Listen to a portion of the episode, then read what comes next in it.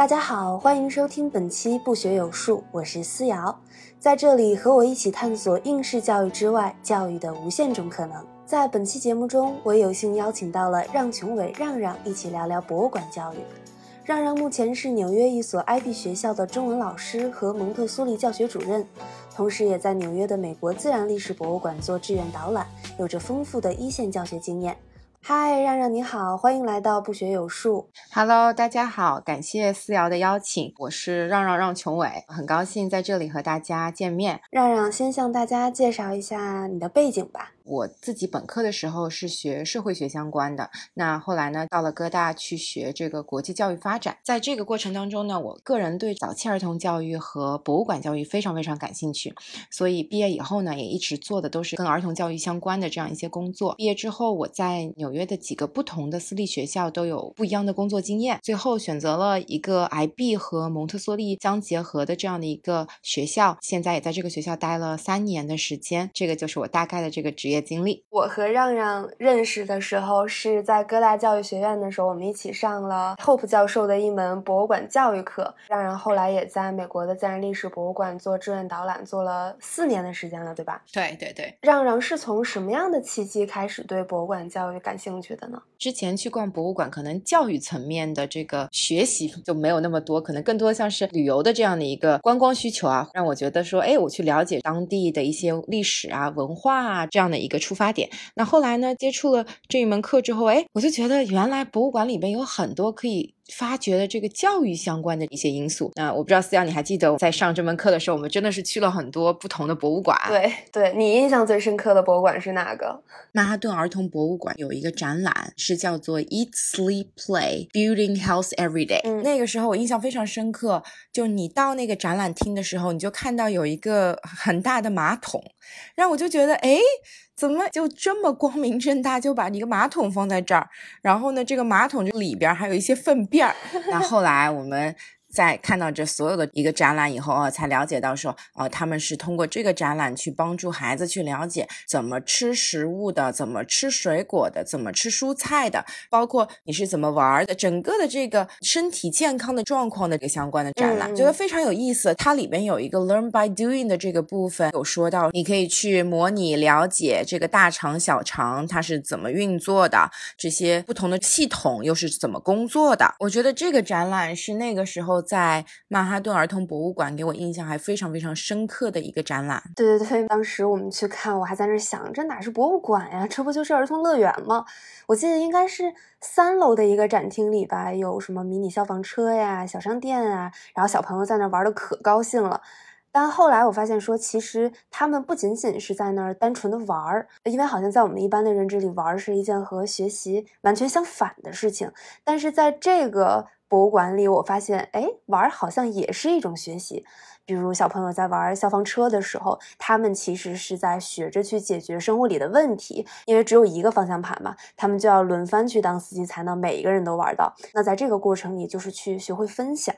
对我非常同意，我觉得那个时候印象还挺深刻，就说啊，原来小朋友不仅仅是在学校玩，也不仅仅是在这种什么亲子中心玩，after school 玩，原来在博物馆也可以玩的这么有意思，这么有趣。选这门课的时候，学姐学长还吐槽说啊，就你们怎么会选这样一门课？课就这门课算下来，一个 visit 去一个博物馆五百刀，对吧？五百美金，你自己博物馆你就自己买个票去不就行？二十块钱就完了，你为什么要花就这么多钱？但是我觉得这门课非常值，我觉得就很多那些上课的细节，包括我们最后做了一迷你博物馆嘛，我不知道你还记得，所以我们那个 final project。当然记得了，当时我记得我是做了一个时间博物馆，但是我对你做的那个博物馆印象还是挺深刻的。我记得当时你做了一个那种扭扭棒的。的博物馆还做了一个小模型，对对，我当时做的是用这个 pipe cleaner 扭扭棒做的一个博物馆。博物馆里所有的这些东西都是用扭扭棒制作而成的，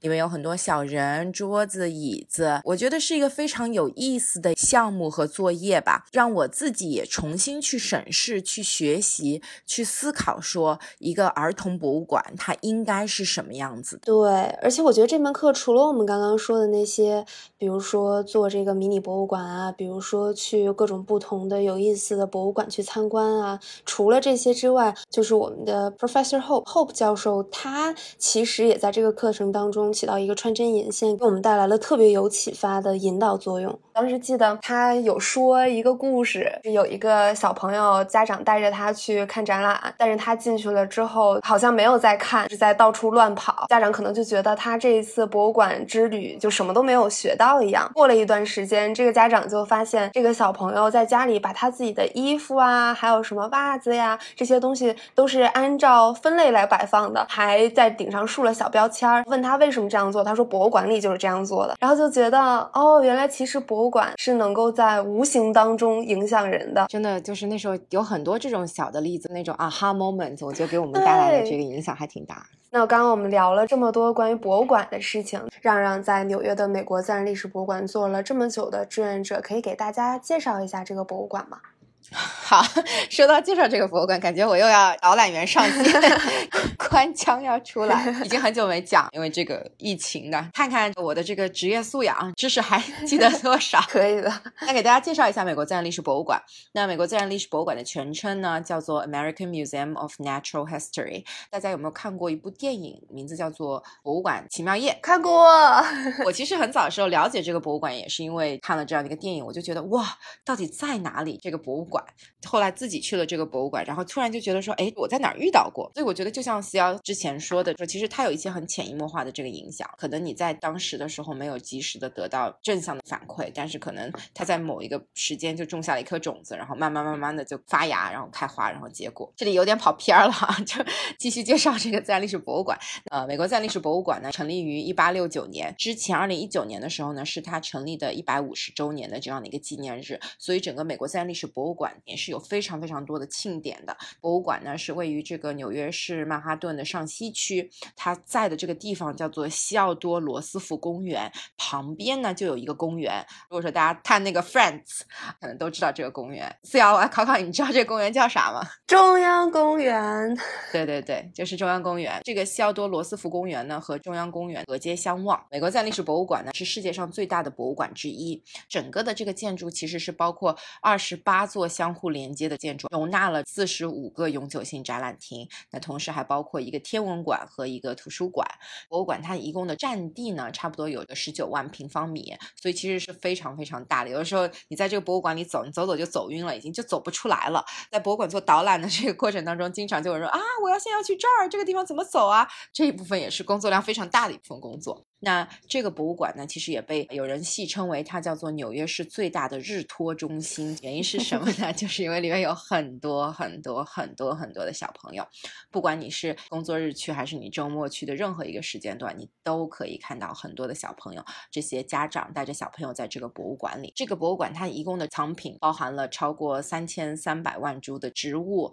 动物、化石、矿物、岩石、陨石、人类残骸和人类。文物，其中呢，其实每年只有一小部分可以在特定的时间展出，其实还有很多很多的这个东西并没有展出来，但是它在一定的时间内，展览厅里的内容是会进行更换的。现在美国自然历史博物馆呢，正在设计这个全新的宝石和矿物展厅，这个展厅之前是暂时性的关闭了，本来呢，预估在二零二零年的时候会有这个新馆，这个本来是打算作为一百五十周年的庆典开放的，那没想到这个事情还是有一点延期，但是我们也是非常期。期待可以看到这个新馆的这个仪式啊，简单的就是这个介绍，但是也还说了很多。天呐，这段我得给你鼓掌，太专业了，真的，而且还有很多互动。谢谢博物馆教育者的专业魅力。其实纽约博物馆还真特别多，尤其是有一些像 The Met 呀这种艺术博物馆。刘让让为什么对自然历史博物馆这么的有热情，选择在这儿做导览呢？可能有几个不同的原因吧。第一个原因就是我自己知道我自己不是很擅长这些艺术。教育的这个相关的内容，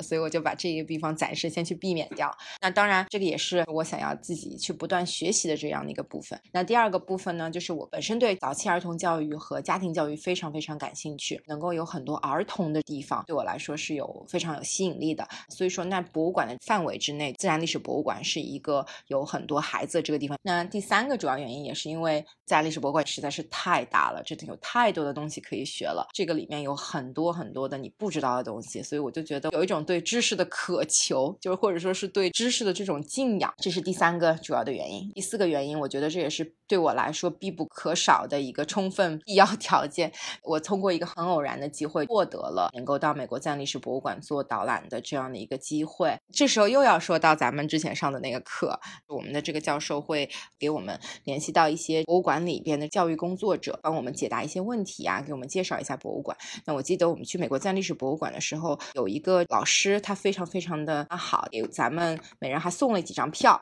他一直跟我们说欢迎你们随时回来。后来我就觉得，哎，既然有人给我送票了，那我就是在纽约闲着也是闲着去了，就在这个广播里听到中文导览马上就要开始了，那请你到某个某个地方去集合。哎，我就觉得这博物馆还有中文导览，那反正没听过，就一起去听一听吧，就像跟普通游客一样去听了一个中文导览，然后就遇到了一导览员的前辈 Jenny，也是对我整个的在博物馆的发展当中非常非常重要的一个前辈和贵人。我觉得也是通过他了解到了这个博物馆的整个的导览员的这样的一个项目，是他作为一个引领者带领我进了美国自然历史博物馆的这个志愿者队伍，也是从他身上学习到了非常非常多的东西。接下来。来，我们就来聊一聊让让在自然历史博物馆做志愿者的经历。其实让让主要的工作是做导览员，对吧？对，能跟大家分享一下导览员的工作是怎么样的吗？可以，当然可以。那在美国自然历史博物馆呢，它对整个的导览员呢有非常严格的这个培训体系。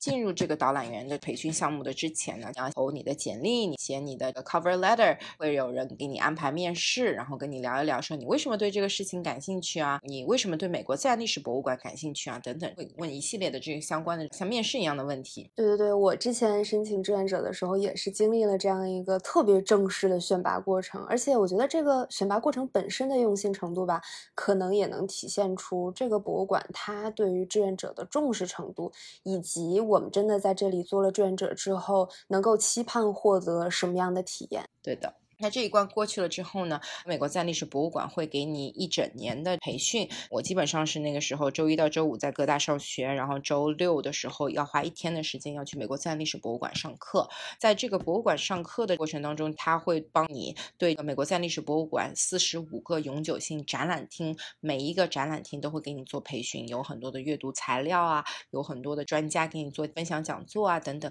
还有同样的你跟同伴之间的学习和讨论啊，所以有很。很多很多的学习的这个过程，要看的东西其实还是挺多的。我觉得不亚于在这个研究生读书的这样的一个过程。结束这个培训之后，你还有很严格的考试，你有一个笔试的考试，还要有一个口试。那口试就是说你去给人家讲。我们一开始讲的全部都是英文导览了。英文导览讲完了之后呢，就我之前提到 Jenny 阿姨，我们后来觉得说，哎，你看我们的母语是中文，来美国在历史博物馆的这个游客有很多人都是会说中文的。那为什么我们不去把我们自己的这个语言发扬光大？为什么我们不去讲中文的导览呢？所以我们后后来这四个讲中文的导览员，慢慢的把我们这个项目就培养起来。那后来在美国自然历史博物馆，我们也就成立了中文导览的这样的一个服务。我觉得很骄傲，这个事情我们四个人都非常非常骄傲的是，我们提供的这个中文导览，甚至是超过了美国自然历史博物馆西班牙语导览的这个频率。在美国讲西班牙语，其实还是比中文更普及的这样的一个语言吧。所以我们那时候还是算我们挺骄傲的一件事情。是的，是的，真的特别了不起，我觉得。还有，我觉得对我印象很。深刻就是跟你一起上课的朋友们，就是一起上课的这些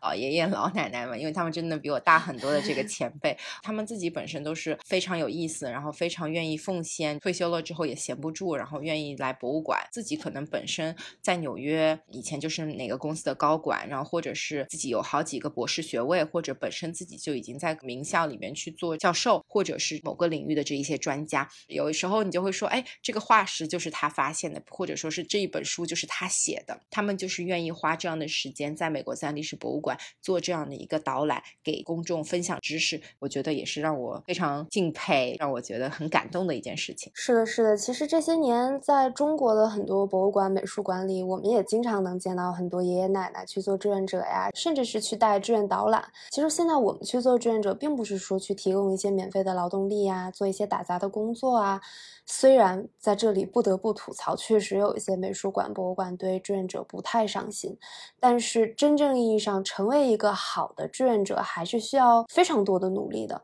尤其是在一个愿意去花时间、花人力、花钱去培训志愿者的这样一个博物馆做志愿工作，对于志愿者本身来说也是非常非常宝贵的学习机会。那在这个过程里，其实也能收获到非常温暖的社群氛围，甚至能交到很多的好朋友。那说到这里，让让你刚刚讲了在自然历史博物馆正式上岗带导览之前要做的一些准备工作，那你能给大家分享一下你在自然历史博物馆一般带的一个导览是什么样子的吗？对我自己的这个经验就是广播汇报嘛，一点钟的时候，请你到某某某展厅去集合。我基本都会跟每一个参加导览的朋友打一个招呼，然后问问大家是从哪里来的，他们是不是第一次来美国自然历史博物馆，他们想要在这个导览当中获得什么，他们对什么东西是比较感兴趣的，对什么东西是不感兴趣的。那这一部分内容我都会在 warm up 前面的这个五分钟的这个时间去收集一些知识，这些问题之后，你的脑海里马上就要有一张图，你的这个路线图要出来，展品图要出来，我就会在这个时候告诉大家说，我们会去 A、B、C、D 四个馆，我们会看哪几个展品，那时间大概是在两个小时到两个半小时的时间。比如说是从中国飞来纽约的游客的话，大家可能只是第一次来美国自然历史博物馆，假设他们是最后一次来美国自然历史博物馆，就像我说，美国自然历史博物馆特别特别大，甚至一天你都很难把所有东西都全部看完，那我就会挑最著名的这些东西去展示给大家，所以我会把这个规划性的东西先告诉大家，希望观众有目的性的、有选择性的来听这个导览吧。对我的挑战也是很大，一开始从很迟钝的、没有那么快的可以捕捉到一些信息的过程当中，到后来确实让我很快的了解说大家喜欢的这些点，我觉得也是慢慢慢慢得到了一些训练和学习。哦，真的很棒。哎，那我很好奇，如果是给孩子们这样一个观众去做导览的话，你一般都是怎么做的呢？孩子们其实他们想看的东西和成人想看的东西并不是一样的。比如说，在讲到蓝鲸的这个展品的时候，那也是美国自然历史博物馆非常非常著名的这样的一个展品。很多孩子就会问：这个蓝鲸是真的吗？这个蓝鲸到底有多大呀？为什么我们在海洋馆里看不到真的蓝鲸呢？你们会清洗这个蓝鲸吗？这个展品是怎么清洗的？它的生活习惯是怎么样？就是说，你如何把这些小的问题的知识去传递给大家？你如何把一个展品讲的又有知识性，同样又有趣，让孩子不走神。所以其实这对我们做导览员挑战还是挺大的。那同样，我在做导览的过程当中，我会向观众提很多的问题，可以让孩子在这个过程中带着这个问题去思考。那可能这个问题会告诉他说答案。其实我也不知道，但是我们可以一起去探索。我你可以去把它发现出来，你可以去做一些功课。下一次你来美国自然历史博物馆的时候，你可以告诉我，或者我们可以一起再探讨分享。所以我会留一些开放式的问题给孩子。那我觉得这个其实对我来说还是一个挺好的这个方法。那很多孩子都会很激动，就是说啊，就是妈妈，我要去做这样的一些功课，我要去对这个东西有一个自主学习的这样的一个培养吧。好棒啊！他在博物馆里的一次相遇，就能延伸到他之后的生活当中。那作为导览员，你大体上希望通过你的导览，让你的观众们收获一些什么呢？讲到这个问题的话，我个人觉得说，首先可以学习到一些博物馆知识，就算是关于这个自然历史，可能一个小小知识，我觉得就是有所收获，有一个 take away，我觉得这本身就是成功的。另外就是，我记得有一句话说的很好，博物馆教育其实是自愿的启发式的教育。我可能自己只是带了一个引子，告诉大家说该怎么逛博物馆，展图应该怎么看到哪里去可以获得更多的知识。如果你有问题，你可以去问谁。我觉得。给大家更多的这种工具吧，让大家了解说啊，其实，在博物馆里边你是有很多很多可以做的事情。博物馆教育是一个深远、持久、长线的这个事情，并不是说你今天来了一次博物馆就会怎么样的一件事情。给工具永远要比给知识更重要。观众们拿着他收获到的这个工具，在之后的博物馆参观当中，无论有没有导览员，无论有没有这个教育者的引导，他都能够去进行他自主的探索。刚刚聊了很多关于导览的事情情嘛，之前也有提到，二零二零年的这个疫情其实改变了很多博物馆的这种运作方式，就包括你刚刚说线下导览，其实也没有办法来进行了。那自然历史博物馆在疫情之下开展了哪些公众教育的活动？在美国自然历史博物馆有一个专门针对小孩子的网站，给大家拼出来吧，叫做 O L O G Y，就是科学的这个网站，是专门给孩子设计的。这个里边分很多很多不同的类型，那里边有各种各样的游戏也好啊，故事也好啊，视频也好，或者是这些大家可以动手做的活动也好。其实美国有不同的这个博物馆，大家都可以到它的这个官网上去看一看。大家也是在疫情当中有一个转型和探索嘛，只要大家对这个博物馆感兴趣，这个线上都会有一些不同的课程，有一些是 camp，有一些是视频的这个形式去传递博物馆教育的这些知识。对，我知道，像比如纽约的大都会艺术博物馆啊，英国的泰特美术馆啊，他们都有自己的儿童网站，上面有一些像时光机、小游戏、儿童视频等等等等，其实是非常专业又很有意思的学习资源。我自己作为一个成年人，有时候也很喜欢去逛一逛、玩一玩。那在这里也推荐给大家这些网站呢，我都会放到 show notes 里面，感兴趣的听众可以去探索一下。其实疫情带给博物馆的改变，除了这些大家可以在家玩的线上资源之外呢，博物馆好像也在以各种各样特别新鲜的方式，接地气的去介入到公众的日常生活里。因为我前几天是看让让在朋友圈发了一个在自然历史博物馆里面打疫苗的照片吗？那你能给大家分享一下这是怎么回事吗？这个最近正在发生的一件事情，只要你超过十二岁，你就可以选择去美国自然历史。博物馆免费打疫苗，大家可以选择在星期五、星期六、星期天、星期一、星期二这五天，从早上九点钟到六点钟，任何时间段都可以去打疫苗。那打疫苗的地点在哪儿呢？就是在那个巨大的蓝鲸的下面。非常非常有意思的是，因为这一件事情，我们的蓝鲸的这个身上呢，被贴上了一个创可贴。那另外，为了鼓励大家去打疫苗，美国自然历史博物馆还会给每一位来自然历史博物馆打疫苗的公众。呢，赠送一张兑换券，这张兑换券呢可以换。四个人的博物馆门票，我们纽约的市长啊，也把博物馆的这个疫苗接种点称为叫做 magic，确实挺像魔法的。他说，When you come here, you will have a memorable experience. You will have a well of a time。就说这个 well 就是这个蓝鲸的这个 well。哦，这还有个谐音梗。对我本身就觉得这是一件非常非常有意义的事情。是的，是的，是的，我觉得这个也太酷了。我感觉这种举措其实不仅仅让博物馆变成了一个。真正在各种方面，就是说，不仅是艺术，或者是科学，或者是自然历史方面，在我们的日常生活的方面，也都能为公众服务的这样的一个机构。从某种程度上来说，也是让博物馆变得更加开放了。而且，其实我也能想象到，肯定有特别多小朋友在大蓝鲸下面都会觉得打针再也不是一件可怕的事情了。这个其实也让我想到，现在一些很创新的儿童诊所啊、医院呀什么的，也是为了让小朋友不再觉得看医生或者打针很可怕，就会把比如说像检查的房间啊做成太空的感觉呀，然后把做 CT 的那种机器做成一个太空舱的呀。样子啊，其实就是从心理上去缓解小朋友看病的这种压力，就很有人文的关怀。嗯，那再回到我们这个博物馆教育上来，让让你的本职工作是老师和教学主任嘛，本身其实就要付出很多精力和时间了。那你为什么还要去博物馆做志愿者呢？其实这个问题也是我自己不停在问自己 这样的一个问题。首先，这个事情到底值不值得？因为你想在纽约去生活很贵，你还要花大量的时间去做这样的一个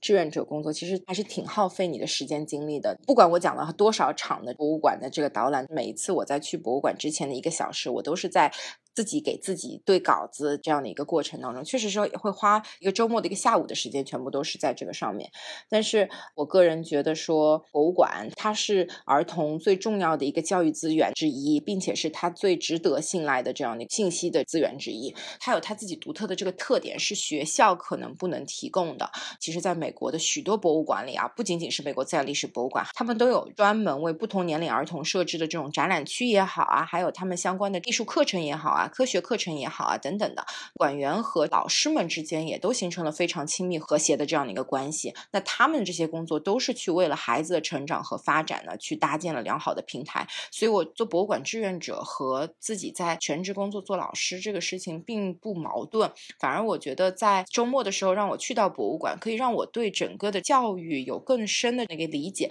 或者说是更促使我在输出的这个过程当中，在不停的学习一些新的东西。那同样，我也。也会在思考是怎么样可以把我在博物馆学习到的这些科学自然知识，去融入到我日常的这个教学课程当中。你可不可以给大家分享一个你是如何运用你在博物馆里面做志愿者这样的一个经历，去反哺你的这个本职工作的？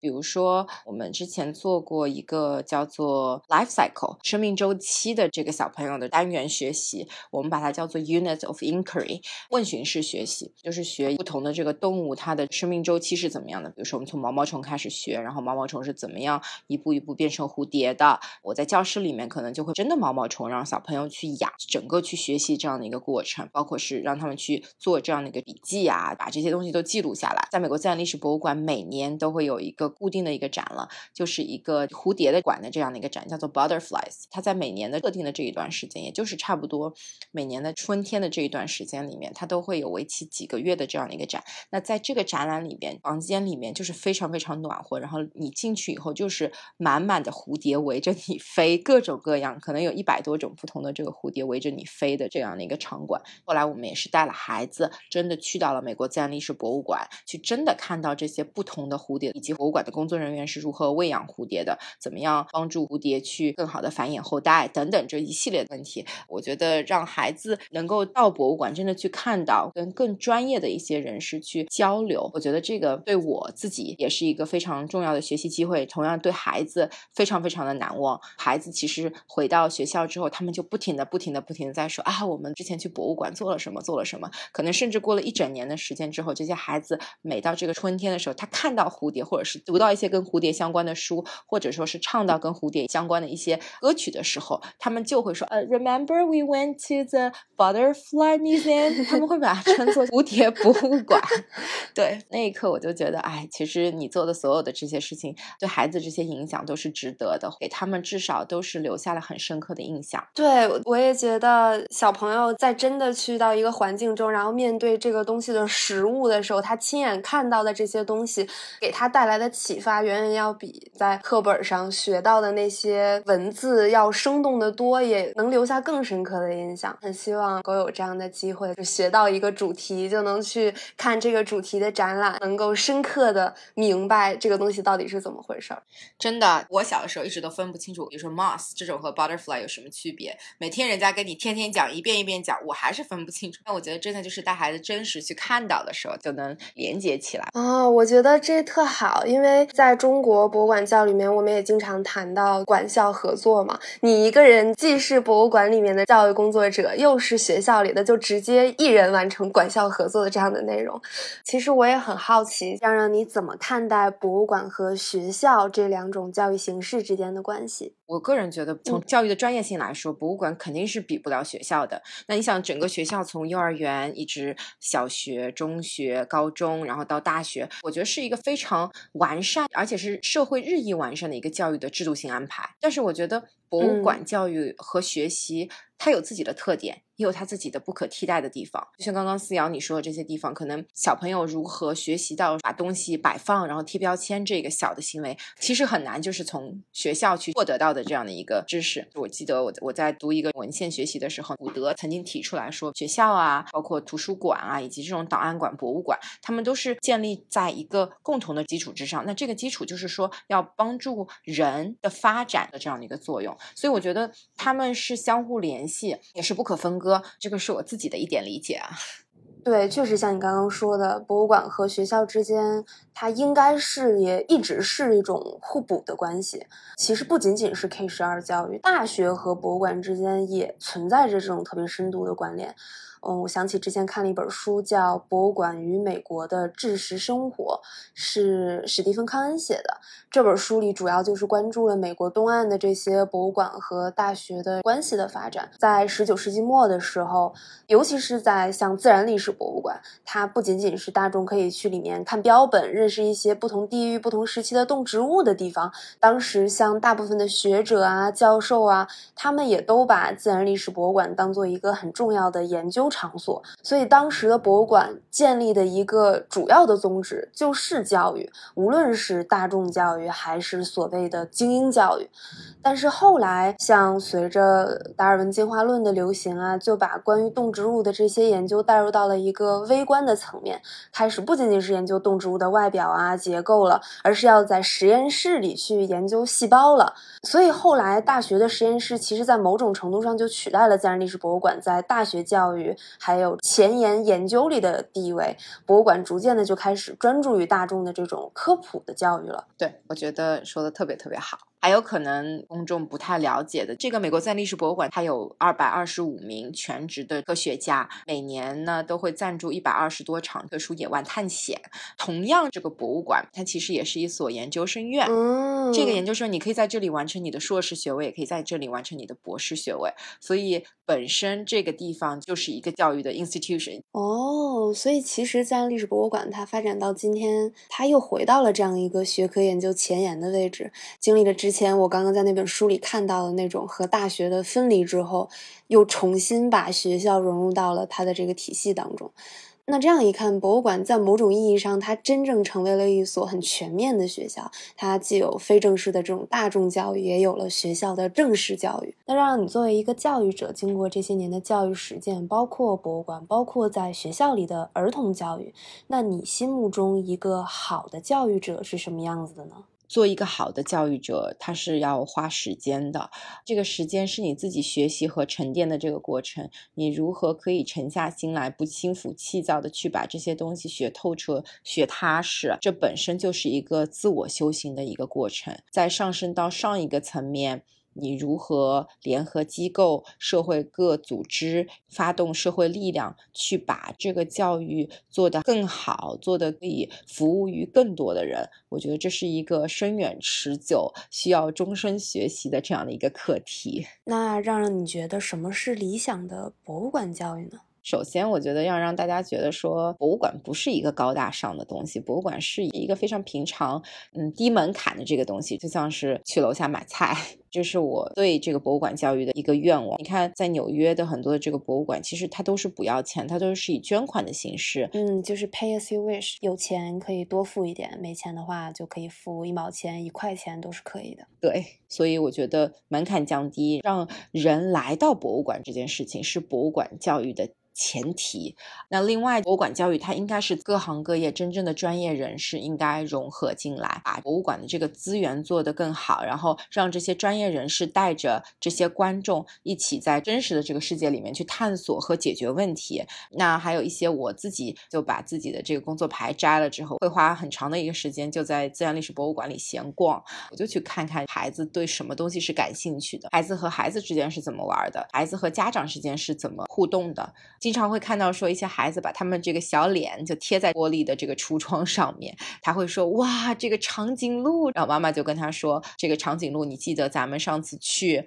哪儿哪儿哪儿的时候，咱们看过这个长颈鹿吗？家长和孩子在博物馆的这种亲子陪伴、这种互动的形式，让我觉得是博物馆教育应该有的样子，也是博物馆教育作为家庭教育非常重要的一部分应该发展的这样的一个形式吧。那好啦，让让有没有什么最后想要对大家说的一些话？最后一点，我挺想跟这个一些家长朋友分享的，就是带孩子去博物馆，以及让孩子就在博物馆里自由的玩耍。我觉得本身这就是一个博物馆教育的这个过程。好的，谢谢让让。如果大家对让让的经历感兴趣的话呢，可以关注纽约美国自然历史博物馆的中文微信公众号“博物馆物语”。谢谢思瑶，谢谢大家，谢谢，感谢收听本期不学有术。想要了解更多资讯，进行更多互动，请关注我们的微博及微信公众号“不学有术 Unlearn in Style”。我们下期再见。